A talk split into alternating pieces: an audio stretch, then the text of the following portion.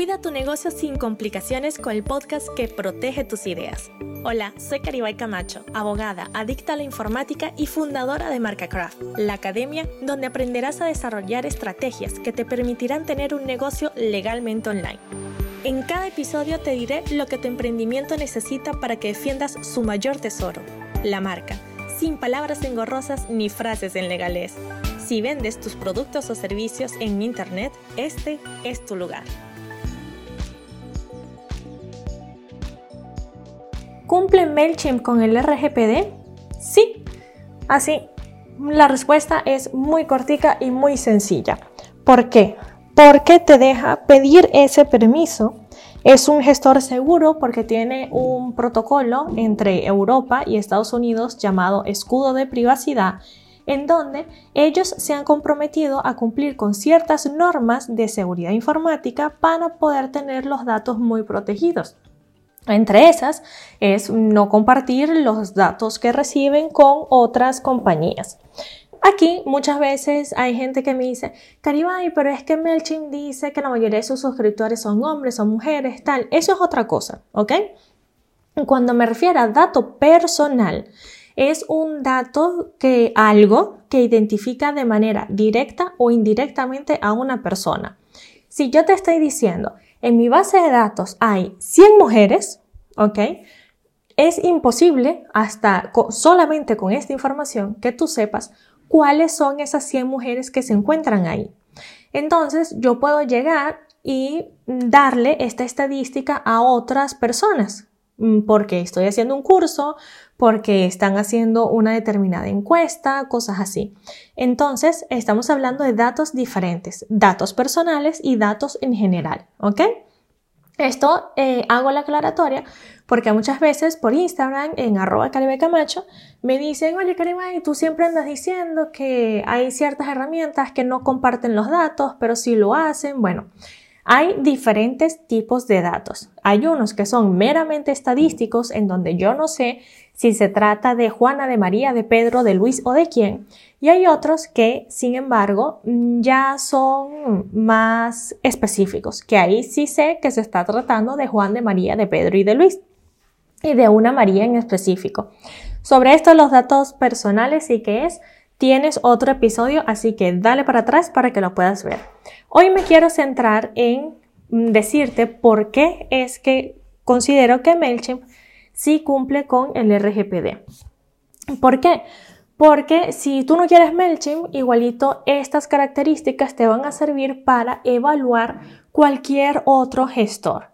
Lo primero es que te permite pedir permiso. Si vas al episodio de ayer que te comentaba cómo, cómo evitar esas multas que se pueden generar con el email marketing, una de las cosas que te decía era que necesitas pedir permiso un consentimiento, una autorización.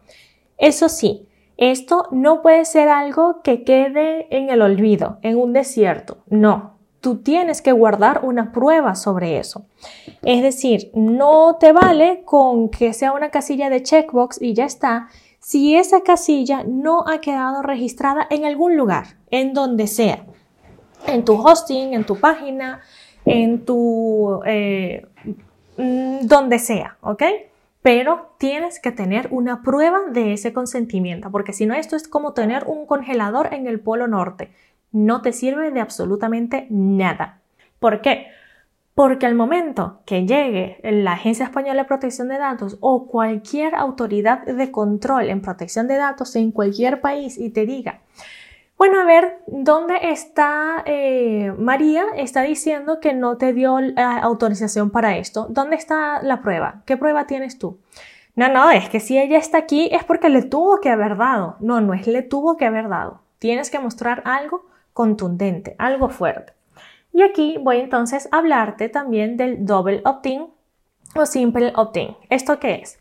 El double opt-in es cuando eh, ese email de confirmación para saber si realmente quieres o no pertenecer a esa lista. Esto nuevamente es un congelador en el Polo Norte. No te sirve para el consentimiento. ¿Por qué? Porque cuando tú le pides autorización a una persona, tú lo que le estás diciendo es, María, Manuel, ¿será que tú me permites utilizar tu correo electrónico para dárselo a MailChimp para que MailChimp te mande correos bajo mis instrucciones? Entonces, un double opt-in no es prueba del consentimiento. ¿Por qué? Porque en el momento que la persona recibe ese email de MailChimp preguntando, ¿tú realmente quieres estar en esta newsletter o, o, realmente quieres pertenecer a esta lista? Se supone que ya el dato está allí, ya el dato lo tiene MailChimp, ya está siendo tratado. Entonces, no es prueba del consentimiento. Ahora, puede servir para muchísimas otras cosas legales, eso sí, pero en materia de consentimiento no es prueba. Lo que será prueba es la casilla de checkbox en la que no se puede avanzar hasta que no se haya hecho clic. Aquí hay muchas personas también que me dicen, oye Karime, pero eso es obligarme a aceptarlo. No, no, yo no te estoy obligando a aceptarlo, ¿ok? Ya nada más te estoy diciendo que para entrar acá, que sepas que se va a hacer bajo estas condiciones. Si te gusta, maravilloso. Si te gusta, pues simplemente no entres, ya está.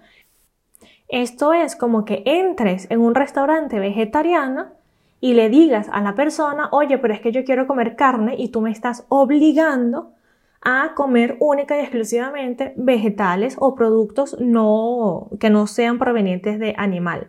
Y bueno, sí, claro, porque es un restaurante vegetariano, obviamente. Entonces, de la misma manera, tú no puedes obligarle a una persona a que cambie totalmente su, su, estructura, las herramientas que tiene dentro de su negocio, para que tú recibas una información que no te lo puede enviar de otra manera, porque esas son las estructuras que él utiliza. Lo mismo que si tú vendes productos, no le puedes obligar a que te lo mande por DHL cuando la persona tiene el contrato y tiene absolutamente todo por, qué sé yo, correos, nada más. ¿Ok? Así que, en resumiendo un poco el día de hoy, Sí, MailChimp es totalmente legal y puedes utilizarlo perfectamente y cumple con el RGPD. Sí, te sirve porque te ayuda a pedir permiso y guarda esa prueba del consentimiento. No, el double opt-in o ese correo de confirmación no es una prueba del consentimiento. Te voy a hablar mejor de él en otros episodios y te voy a decir para qué es lo que realmente sirve. Y las otras cosas en las cuales eh, MailChimp te ayuda a gestionar de manera legal y cumpliendo con el RGPD toda tu lista de contactos es porque además ellos por obligación tú tienes que colocar siempre un enlace que deje que salgan las personas de tu lista. Y eso también lo habíamos visto como una de las cosas que pueden traerte multa al momento de em, toda tu configuración de email marketing. Y lo otro importante es que vas a poder segmentar tu público para enviarles lo que realmente le prometiste. Deja aquí tu email a cambio de un ebook y no le mencionaste la newsletter por ningún lado. No pasa nada.